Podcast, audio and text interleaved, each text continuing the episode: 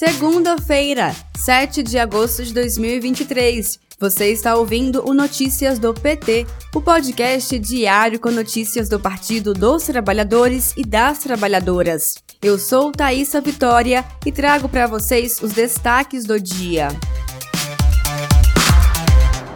Nesta segunda-feira, 7 de agosto, o presidente Lula inaugura uma nova rede de telecomunicações em Santarém, no Pará.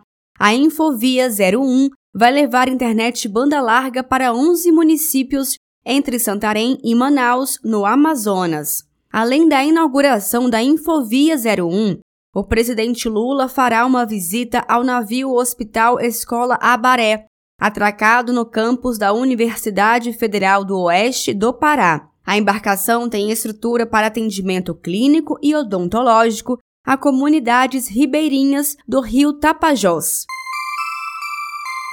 Governo Lula garante pagamento do auxílio gás. O Ministério do Desenvolvimento e Assistência Social negou a interrupção no pagamento do benefício, ainda com um bloqueio de verbas previamente orçadas para bancar o pagamento do programa social. O Auxílio Gás é um programa que funciona de modo auxiliar ao Bolsa Família e é pago a cada dois meses no valor de um botijão de gás. Em abril, por exemplo, o valor pago foi de 110 reais para 5 milhões de famílias, de acordo com dados do Ministério do Desenvolvimento e Assistência Social. A defesa do ex-ministro de Bolsonaro, Anderson Torres, confirmou a presença dele na CPMI do golpe, prevista para amanhã, terça-feira, 8 de agosto. Os representantes apontam que Torres vai depor e quer falar, apesar do pedido protocolado no Supremo Tribunal Federal para que ele possa ficar calado. Torres é investigado no inquérito que trata sobre uma possível omissão nos atos de 8 de janeiro, além de uma minuta do golpe encontrada na casa dele, que tentava mudar o resultado da eleição de 2022.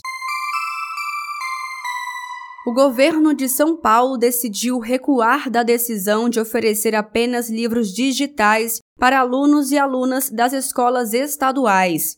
Neste sábado, 5 de agosto, o governador Tarcísio de Freitas disse que o estado vai disponibilizar o material didático de forma impressa e digital, ficando a critério do aluno escolher. Deputados do PT acionam o Ministério Público contra livro 100% digital no governo de São Paulo. O deputado federal e secretário de comunicação do PT, Gilmar Tato, disse nas redes sociais que países de referência em política educacional, como a Suécia, estão abolindo tablets porque estudantes tiveram desempenho prejudicado com a adoção da tecnologia. O consórcio Nordeste políticos do campo progressista reagiram neste final de semana após o governador de Minas Gerais, Romeu Zema, defender que os estados das regiões Sul e Sudeste se unam para barrar o avanço dos interesses do Nordeste. O mandatário disse em entrevista ao jornal Estado de São Paulo neste sábado, dia 5, que o grupo busca consolidar um protagonismo para garantir força majoritária frente às demais regiões. Esta não é a primeira vez que o governador mineiro ganha repercussão após falas que discriminam nordestinos. Confira mais informações no boletim da Rádio PT em radio.pt.org.br.